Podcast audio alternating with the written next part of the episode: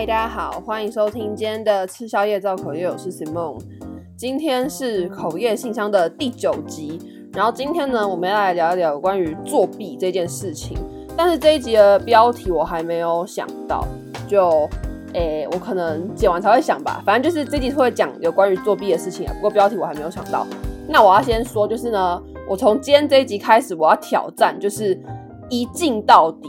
诶、不是一镜到底，就是一录到底，你知道吗？就是呢，因为我自从改成用手机，诶、不是手机，是用耳机的麦克风录音之后，因为是要放在桌上，我人必须要靠近那个麦克风，所以我就比较容易讲错。就是我也不知道为什么会这样，反正就比较容易讲错。然后一讲错之后呢，我就会要重讲嘛。那因为我很久以前有在 IG 上面讲过，说我是一个有口疾的人，而且蛮严重的，所以只要我一讲错，再回去重讲就会口急，然后口急就会口急很久，我就再把那些口急剪掉，我觉得很烦。所以从今天开始，就是我就是要这样一路到底，就算念错，就是给他再念一遍就好。反正我觉得 Podcast 就是比较轻松啊，有一些停顿什么的也是很正常的吧。所以不管，我就想这样弄好。但我现在讲的有点累，我想先喝口水。好，那我们就。赶快来念一下有关于今天这一个口业信箱写信的内容哦。好，这位听众他说，今天期末考，隔壁同学作弊，手机放腿上，腿手手机放腿上，边写边抄，他明显到我不得不注意到，而老师坐在讲台前用电脑也没好好监考，于是我在考卷上提醒老师，请他注意，接着走出教室离开后就不知道后续了。我真心认为，平常不来上课、不准备考试，并不碍到我。但今天你坐在我旁边作弊，我心里就是不平衡、不爽。是当没作弊的同学都白痴吗？就算我不会写，也就坦荡荡的空白。作弊真的无耻。从小到大，看到人家作弊，我都不敢讲。但今天我心里的声音一直告诉我，你呃，一直告诉我做你认为是对的事情。于是我就做了，一点不后悔，完全也不。我看到不公不义的事会非常生气，即便不是发生在我身上，都会让我在意很久，常常消化这些情绪。在他人眼里，也许我鸡婆，但是管他的，我做了身心舒畅。我只是把看见的事实表达出来。我有上网搜寻关于作弊的想法，答案十分两极，不少人都觉得作弊是没问题，眼不见为净。好，然后哦，他这边有一个点点点点点，然后再写先到这里这样。然后后来他还写了一个想听听你对作弊的想法。好，那我先先针对你的信一个一个回复，然后我再讲我自己身边有关于作弊的故事。好了，首先你说老师在讲台前用电脑没有好好监考，哎，我觉得这种事情真的很常发生。从我国中我就注意到，就是从国中开始，就是会有所谓的监考老师这种东西，就是你每一个考试的老师都是不一样的监考老师，那个老师不会是你的班导，他会是。可能你不知道的老师之类的，然后有些老师他就是会坐下来直接开始在划手机，我真的搞不懂。就是 Hello，你是在监考的，你你应该就是要在教室里面走来走去。好，你可能不用一直走来走去，那样会干扰到考生。但是你至少可能要就是眼眼睛要一直注意你，就是这个教室里的所有学生有没有人在作弊，或是有没有人在干嘛吧，或是有没有人举手啊？就是你应该要好好的去。监考做你的工作，而不是好像就是觉得说，哦，反正考试那一个小时后，我就是爽玩我的手机，我觉得很扯。而且有些老师还会玩到可能忘了关声音，然后就会有那个讯息或是什么游戏的通知声，这样我觉得很扯哎。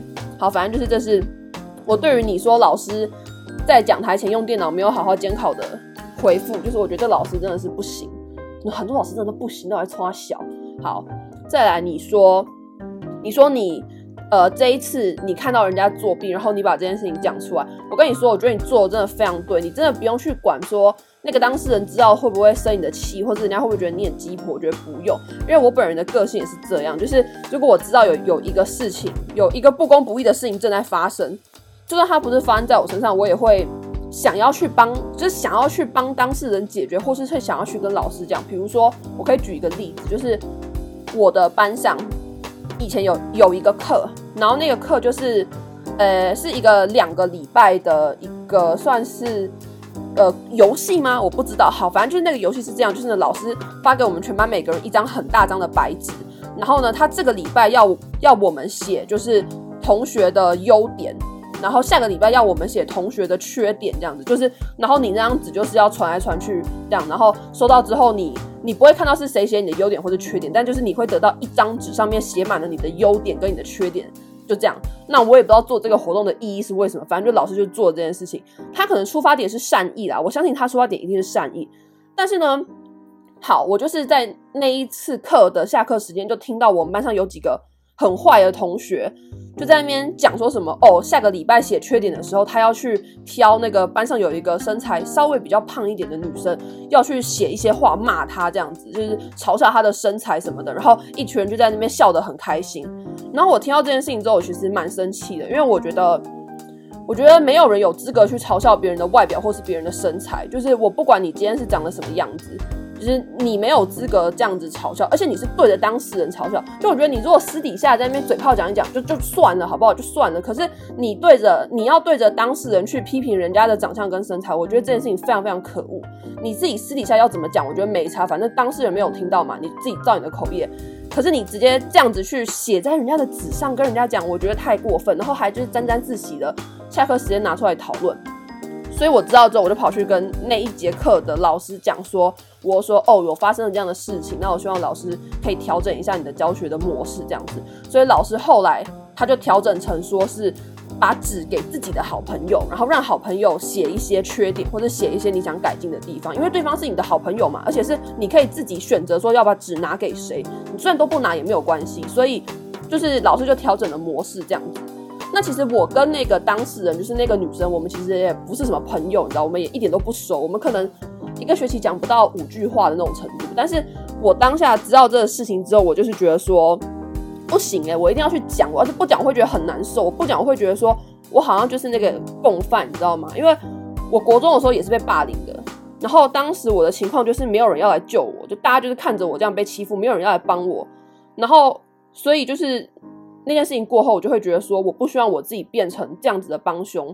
那我会希望说，在我可以我能力所及的范围之内，我去帮助别人，就是私底下这样去帮助他。那我也没有让那个女生知道说，哎、欸，我帮了你什么的，没有这件事情，我也没有跟任任何人讲。我就是第一次在这个 podcast 上面讲出来，就这样而已。因为我做这件事情也不是为了让让人家觉得说，哦，我是一个很有正义感的人，什么鬼？我就只是觉得这件事情是我我我要做的事情，因为我今天已经知道了。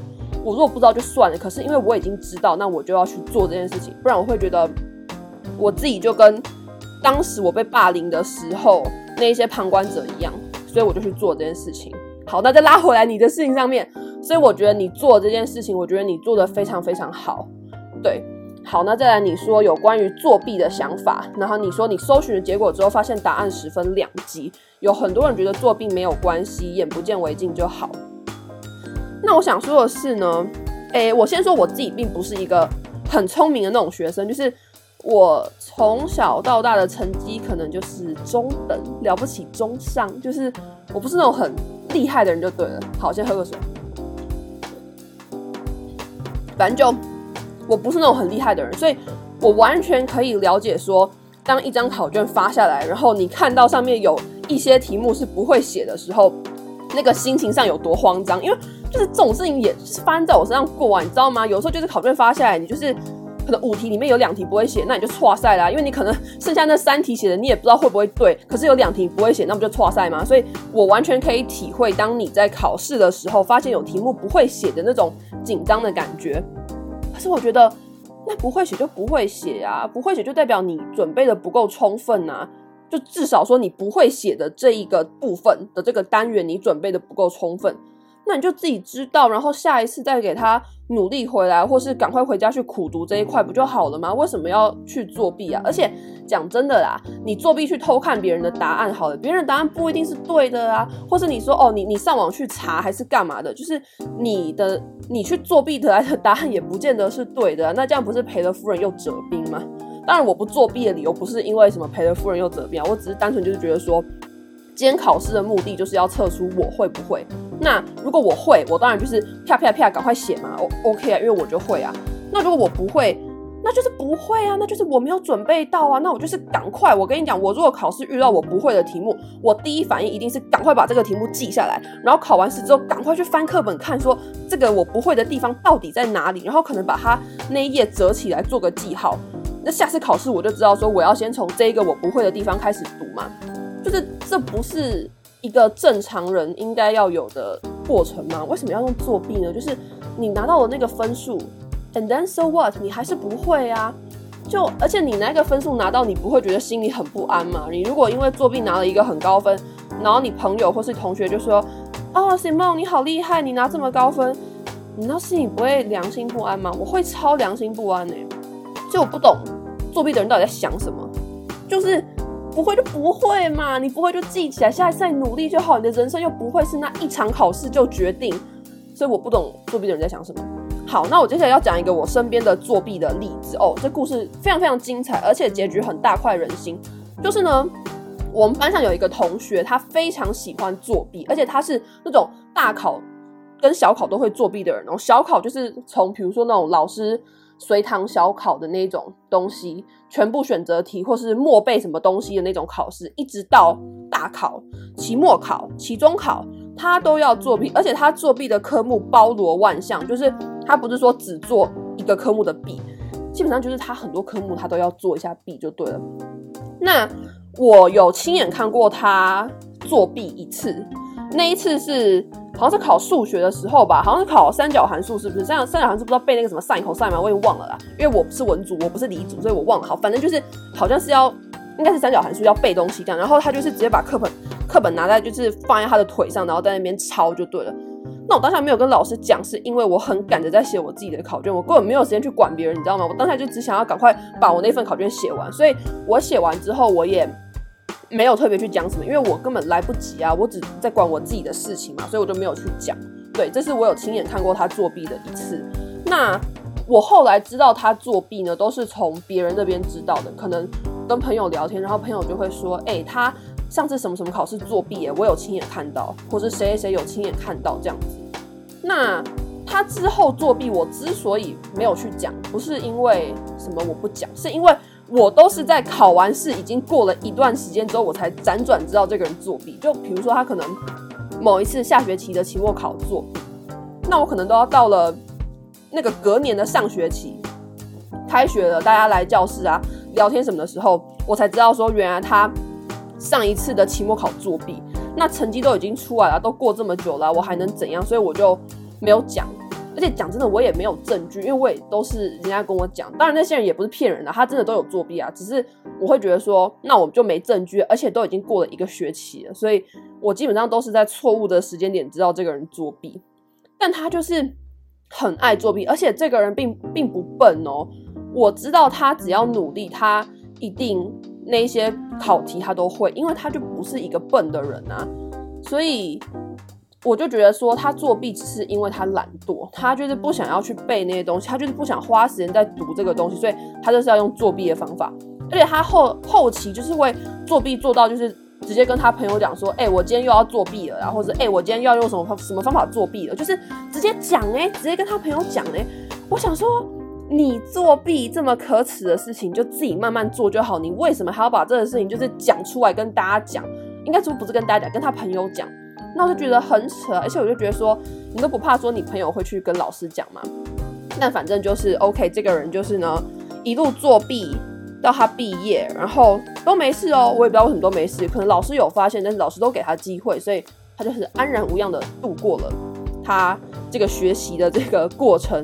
直到直到这个学期下学期我们要交毕业论文的时候，他的毕业论文抄袭我，就是应该说抄袭我们班上另外一个同学的作的那个毕业论文，然后这件事情就是被老师抓到，因为基本上论文抄袭很容易抓嘛，你就是上网查一查你就知道了。而且他抄袭的那个同学，他的毕业论文是抄网络上的，等于说呢，怎么讲，一个抄对方的。然后那个对方是抄网络上的，这老师要抓就直接一起抓，你知道吧？所以他的论文就是因为抄袭被老师抓到了。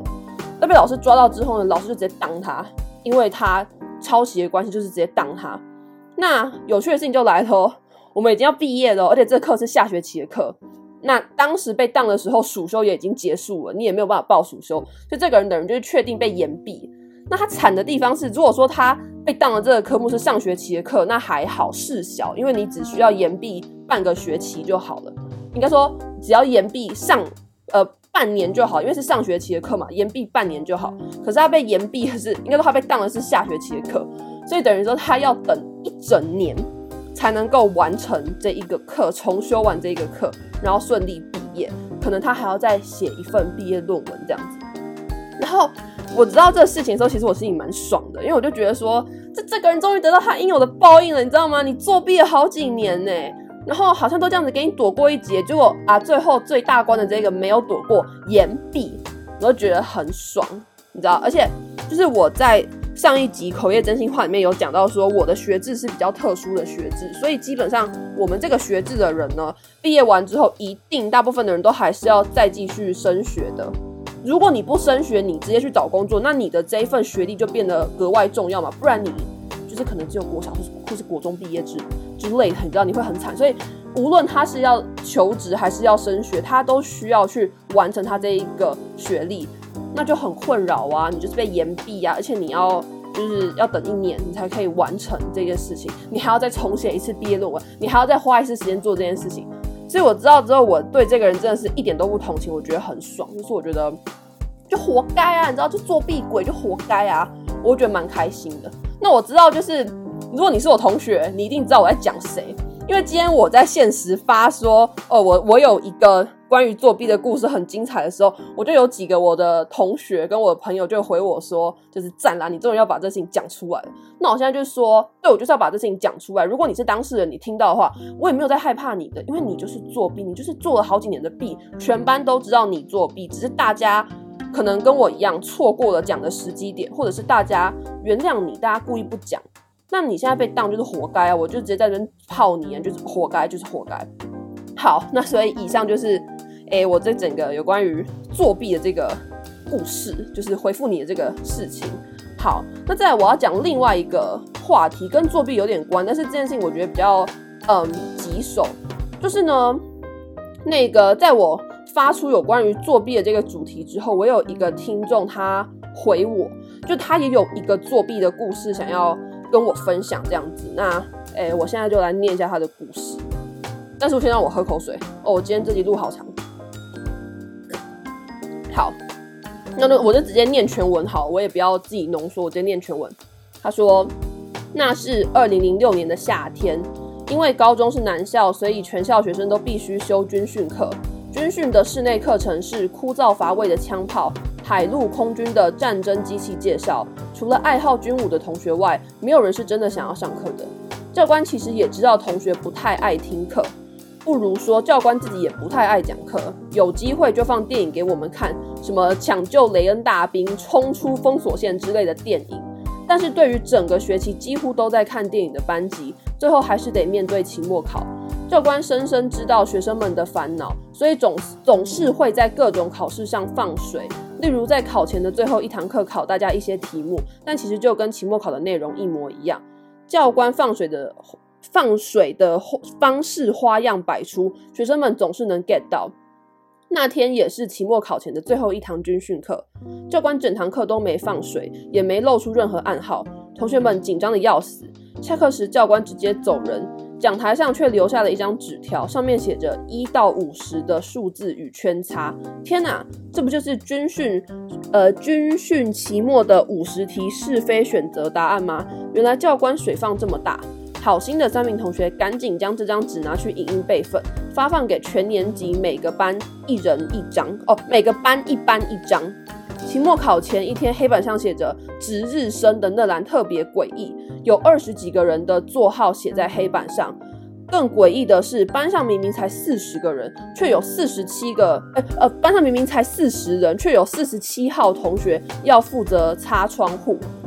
大概不用特别说也知道，这些号码代表的是是非题的圈。好，那这边我解释一下，因为其实我第一次看的时候没有懂。我相信可能大家现在听到这边这一段也没有懂。那反正就是说啊，全班同学应该说有同学就是在值在黑板上值日生的部分故意写了很多号码。那这些号码就是呃这一个考试的选择题还有是非题的暗示，就对，等于说同学在黑板上面利用值日生这一栏去写号码来作弊啊。好，这段希望大家有懂。那我们再继续哦。呃，那诶，我看看我要在哪里说哦。好，那我们继续。他说。考军训的时候，大家疯狂抬头注意哪些人担任值日生，而当时因为连智慧型手机都没有，监考老师专心的翻着报纸，时不时注意到同学们抬头的情况，从同学们的视角过去。老师也注意到黑板上的值日生特别多。他说：“你们是期末要大扫除哦。”还好老师都自己合理化一切。总之那一年期末考，全校军训都有九十分以上，少数几个考一百分的同学被冠上无耻之名。但帮他冠上这个名号的人自己也是九十几分，我也是作弊的其中一员。但也许是因为自觉这是跟教官之间的默契，以及全校同学共谋策划的结果，所以内心毫无罪恶感。直到全校军训成绩出来后，才发现根本没有教官放水放水这回事。学校也注意到这次全年级的军训成绩都达九十分以上，校方连调查都不用，直接问同学们，同学们都开朗地跟学校表示教官有放水，所以考很高分。可见学生们对这次的作弊完全不觉得有什么问题，而且是想相当公平的作弊。然而，据留下那张神秘 A4 纸的教官的说法是，他是真的忘记带走，因此当初三位拿去影印备份发放的同学得到了大过。后来军训成绩也没有因此重新调整，因为大家都差不多分数，外加军训本来就没有列入成绩排名，所以可能就是也这件事情就这样过了。军训的分数也没有再呃重新考一次什么之类的。好，这故事很长，而且我觉得这故事可以讲的点超级多，我先一个一个来哦。首先是，嗯，我看一下，我首先我要先从哪一个点开始讲？OK，首先是。这个教官他忘了一张纸在班上，那这张纸上面就是有呃期末考的答案的这张纸嘛。那同学呢，以为说这张纸是教官留下来的放水的线索，因为根据他们之前的经验，他们觉得这样是线索，所以他们就拿着这张纸去影印，然后发给全年级同学每个人一张。那这件事情，其实我有在我的 IG 开了一个问答，问大家说，觉得这样是作弊吗？就是你当初以为说那是老师遗留下来的要放水的东西，你不是用偷的，你是是老师自己忘的，所以你拿去影印给全校每个人每个班级一张，后来才知道说这不是老师留，呃，这就是这不是老师留的暗号，这是老师真的忘记了。那这样的行为是作弊吗？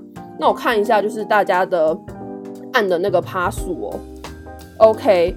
投票的人有五十四个人，然后呢，有四十三个人觉得说这不是作弊，有有十一个人觉得说这是作弊，所以那个比例就是正好是八十趴的人觉得不算，然后二十趴的人觉得算。那因为我不是这个班的当事同学，所以我不知道说这些同学在面对到这一张写满答案的 A4 纸的时候到底是什么样的心情。但是就我觉得。如果同学们不知道，就是如果同学们真的当初以为说这张纸是老师留下来的线索，他们是真的真心这样以为，而不是说明明知道这是作弊的事情，然后还拿去印这样子的话，那我觉得这不是作弊，因为同学没有去偷啊。如果今天同学是去偷这一张纸哦，那当然就百分之百的作弊。但是今天同学他们没有偷啊，就是老师自己把东西忘在那里的。那同学拿到，以为说哦，这个是老师留下来的线索，所以就拿去印给大家。这件事情我自己觉得不算作弊，但他他的确在道德上来讲，我觉得是不太正确。可是我真的觉得这不这不算作弊，诶，就如果你的内心真的你真的以为说是老师留下来的线索，你的出发点是觉得说这是老师留下来的线索，而你不是以为说哦，就是说你心里不是明明知道说哦，这个是作弊，这个是呃明明就是老师忘记，我还偷偷拿去印这样。就你是真的认为说这就是一张老师留下来的线索，然后你拿去印，然后你去发给同学。我自己觉得这不是作弊，但当然我并不是这个班的当事同学，说不定这些同学明明就知道说这是老师忘记的，他们还拿去印，那这样就是就就是作弊。但是就字面上来看的话，同学的确不知道说这个是老师忘记的东西嘛，他们以为这是这是老师放的水，以为这是线索，所以他们就是拿去印。那单就这个行为，我自己个人觉得是不算作弊的啊。但是我知道这个就是大家的意见因都不一样，所以非常欢迎大家跟我讲你的想法。如果你觉得这样是作弊，或者这样不是作弊的话，非常欢迎大家来跟我讨论。对，那我们继续看这个口业信箱的这一封信哦。诶，我按一下啊，好，再来呢，我要讲的是全班同学把答案用值日生的这个手法写在黑板上作弊的这件事情。哎、首先我要先讲，就你们班同学怎是怎么可以这么懒惰啊？答案都知道的，圈圈叉叉数字背一下不就好了吗？这有这么难吗？背一下，你都拿到答案了，然后你还要这样子抄黑板上作弊是怎样？我觉得不要这么懒惰，哎，好不好？就是你都已经拿到答案了，你还这么懒，不可以这样这么懒，好不好？OK，再来是下一个。好，这个听众他说，他们是用值日生的方法，就是值日生多写了很多号码的方式来作弊。好啦，能想到这招也是蛮厉害的，好不好？虽然说作弊是错的，好不好？这行为就是百分之百的作弊，没有什么好狡辩的。这个行为就是百分之百的作弊。但是我不得不说，就是可以想要用值日生，然后直接就是全班都可以看得到的作弊，好了，也是蛮厉害。但是。这就是作弊，好不好？这就百分之百的就是作弊，而且是全班同学共同作弊，这很严重哎。就是你是作弊一个人就算，那全班共同作弊，这班是怎样，好不好？这就是很明显的，这就是作弊。把答案用特殊的方法在黑板上面写，这就是全班共同作弊。不会因为说是全班一起作弊，所以你作弊的行为就不算数。没有，这就是一个全班共同作弊的事情。好，然后再来你说这三位同学。拿去影印备份，然后所以发放的同学得到了大过。嗯，他们得到大过哦，可是我我我真的觉得该拿到大过的不是那三个同学，而是你们全班同学。因为你因为那三个同学去影印这件事情，其实他这样的行为到底是不是 这样的行为到底是不是作弊？我觉得还可以商讨。可是你们全班就是共同的把答案写在黑板上。这种这件事情就是作弊啊，所以该被记过的应该是你们全班吧？怎么会是这三个同学要担这整件事情？我觉得这个惩处是有点问题的啦。对，应该是你们全班要被记过。但是这位听众有说，就是 他有说他讨厌作弊和作弊的人，不过这就是他经历的故事。那我也不是要 diss 这个听众啊，因为我觉得如果我是当时那个班上的同学，我也不知道我有没有勇气去承认说老师就是。你知道全班在作弊，这样我也不知道我自己有没有勇气做这件事情。因为讲真的，那是期末考，而且全班都有这件事情的情况之下，我觉得有要有那样的勇气去举去举发去是很困难的。那我不是当事者，我没有在那样的环境，所以我不知道我自己如果面临这样的情况，我会不会去举发。我也没有想装的好像我是正义魔人一样，我就一定会去举发这样没有。但我也不是说哦，我就一定会这样一起作弊，所以我不知道我如果身处在那个环境会做出什么选择。但是。我要说的就是，我也不会觉得这个听众就是怎么样啦，因为我觉得，你知道，对啊，就是你在那个环境，你可能就是必须要顺着这件事情走，那这件事情过就过了。只是我觉得说，我觉得这事情可以讨论的点真的非常多，就是这样子的，应该说第一种做法。老拿到老师遗留的东西，以为那是放水，然后去印这件事情，到底算不算是作弊？还有最后的惩处，为什么是那三个同学要被记过，而不是你们全班都要被记过？我觉得这是还蛮值得讨论的一个话题。然后也是我当初在录这一集的时候没有想到的，就是我没有想到说原来作弊还有这么多种方法，你知道还有这么多种形式，所以我觉得就是给我了很多讨论的空间。好，那这一集口业信箱就到这边结束了。哎，这集超级长，这集我录了多久？我录了快半小时哎，哎，超长，而且我几乎没有什么停顿哦，我好棒哦，我终于可以就是暂时的脱离口技，我觉得很开心。好，那最后我想要嗯把这个事情摆在后面跟大家讲，就是我相信如果你可以听到这里，就代表你应该也是蛮喜欢我，所以就我摆在这边跟你讲，就是。呃，应该如果你有在 follow 我的听众，你都知道说我最近就是一直在准备一些申请学校的东西，一些面试、一些书审资料或是一些考试这样子。然后我也很多次的在，无论是这个 podcast 还是吃宵夜召回的 IG，或是我自己的 IG 上面提到，我因为这件事情就是压力真的很大，然后我也因为这件事情就是哭啊，质疑自己什么什么的，就是很多很多，然后。每当我发出一个这样的讯息之后，我就会收到好多好多人传讯息来鼓励我，真的很多诶，我不夸张，我是几乎每一天哦，每一天我都会收到有听众来鼓励我，无论是传到我自己的 IG，或者传到吃宵夜造口业的 IG，或是口业信箱，或甚至是直接寄信给我，就是很多很多大家给我的鼓励。那我想说的是，我真的非常非常感谢大家，就。我没有想到可以得到这么多爱，你知道，来自大家身上。因为，嗯，就讲真的，大家也不认识我本人，你知道吗？就是，而且你鼓励我，你也没有钱拿，你知道，而且那也是我自己的事情。但是大家还是愿意花时间打那么多鼓励的字给我，就是安慰我、鼓励我的话给我，或是跟我分享你们的经验。我对于这件事情，我真的觉得很感谢。而且大家都打好长，我就是我真的觉得大家都超级长的。我每次收到都想说，哇天啊，你打了这么多字给我，我就觉得就很心里真的觉得很很感谢。我每一个大家打给我的话，我都有截图起来，好好留着。我真的觉得很感谢大家，就因为不知道怎么想这种心情耶。但是我我真的还蛮就是你知道有吓到，就是好的吓到。我没有想到会收到这么多大家鼓励给我的，大家鼓鼓励我的信，这样就是我真的非常非常感谢。我好像也只能说感谢，这样是不是很矫情的？但是我是真心的。就是真的很很谢谢这一切，然后我非常非常珍惜这一些大家给我的鼓励，我也很珍惜大家对我的喜欢，谢谢你们，真的。哎呦，这样讲完觉得自己好矫情，但我是真心的，我真心的好不好？我真心的啊。好了，那就就是这样子。今天这一集真的是太长，我的节目好像又要就是越来越往那个很长的方向发展的。我以前都是主打短 podcast，就是可能十分钟上下。我现在这是最近每一集都超过半小时，现在是怎样？好，不管。那今天这集就是到这边结束了，谢谢大家听到这里。